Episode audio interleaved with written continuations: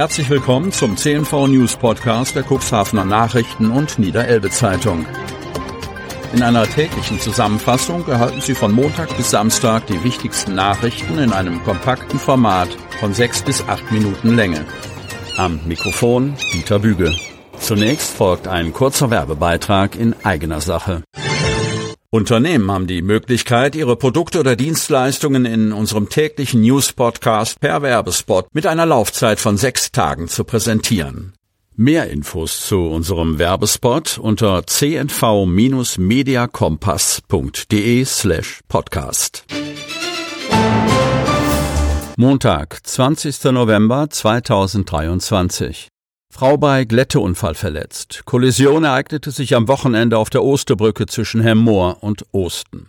Am Sonntagmorgen kam es im Bereich der Osterbrücke auf der Bundesstraße 495 zwischen Osten und Hemmoor durch die stark gefallenen Temperaturen zu überfrierender Reifglätte und zu einem schweren Unfall.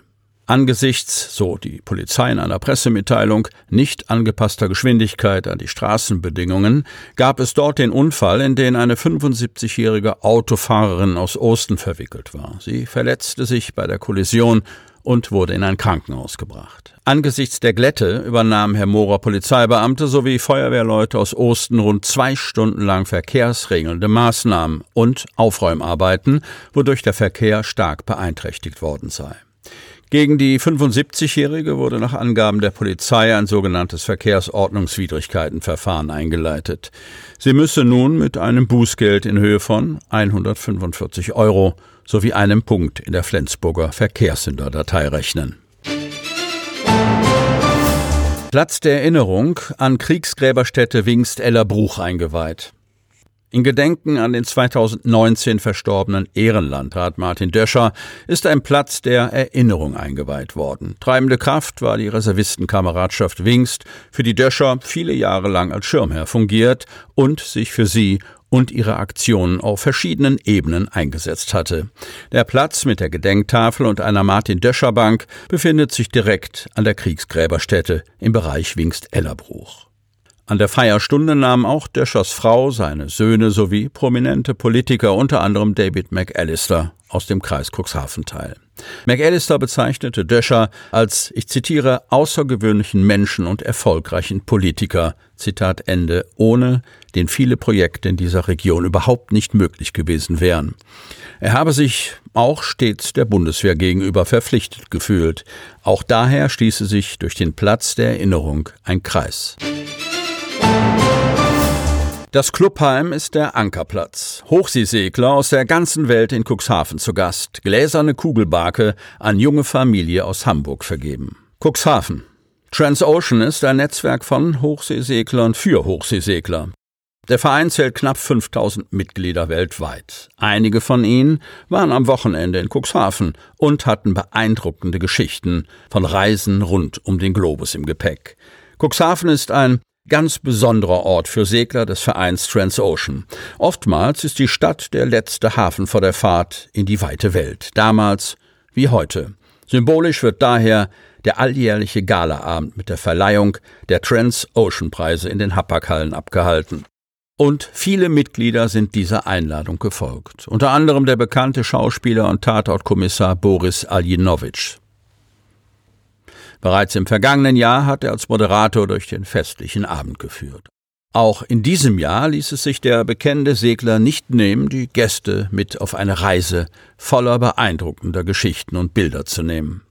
Denn die eigentlichen Stars des Abends waren zahlreiche Hochseesegler, die teils jahrelang auf den Weltmeeren um die Welt gesegelt sind. Darunter auch die Hamburger Mark Schiffbauer, seine Frau Daniela Lücking und Tochter Mathilda Sieben.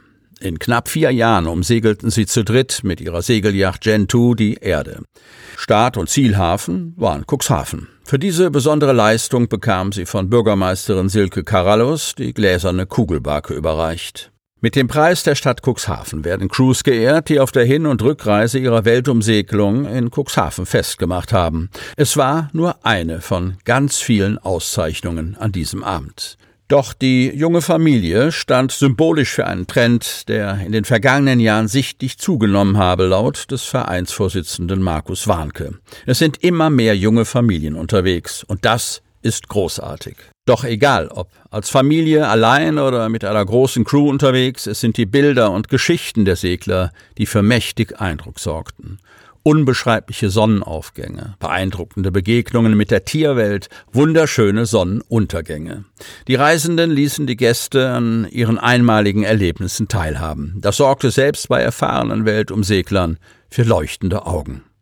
Die höchste Auszeichnung des Abends, den Transocean-Preis für die seglerisch am höchsten einzuschätzende Fahrt, erhielt der Österreicher Michael Guggenberger. Er selbst habe das Segeln nach eigenen Aussagen nur durch Zufall erlernt. Nun reiht er sich in die Riege ganz bekannter Namen ein. Beim Golden Globe Race wurde er Dritter. Ganz allein ist er in genau 249 Tagen, 17 Stunden, 42 Minuten und 24 Sekunden um die Welt gesegelt. Zweieinhalb Jahre dauerte allein die Vorbereitungszeit. Einen ganz neuen Preis bekam die Südafrikanerin Kirsten Neuschäfer zugesprochen, den Bobby Schenk Cup Horn Award. Im vergangenen Jahr erhielt die Segellegende Bobby Schenk für sein Lebenswerk selbst noch den Ocean Award. Mit dem neuen Preis will er etwas zurückgeben und mit Kirsten Neuschäfer sei die perfekte Preisträgerin auserkoren worden. Sie gewann in diesem Jahr das Golden Globe Race und rettete nebenbei auch noch einen Mitstreiter, dessen Boot gesunken war. Es war ein kurzweiliger Abend mit vielen weiteren Preisträgern und spannenden Abenteuern. Die Hapaghallen in Cuxhaven boten diesem einen würdigen Rahmen. Transocean und Cuxhaven gehören zusammen. Die Geschäftsstelle ist hier beheimatet. Ein eigenes Clubheim gibt es jedoch nicht. Das Clubheim sei der Ankerplatz, egal wo auf der Welt, so Bert Frisch. Der Oberndorfer ist der Stützpunktleiter in Cuxhaven. Einer von mittlerweile 177 Stützpunkten weltweit. Der Verein lebe, wo immer sich die Mitglieder treffen. Knapp 5000 sind es weltweit. Tendenz steigend. Sie hörten den Podcast der CNV Medien. Redaktionsleitung Ulrich Rode. Produktion Win Marketing, Agentur für Podcast-Produktionen.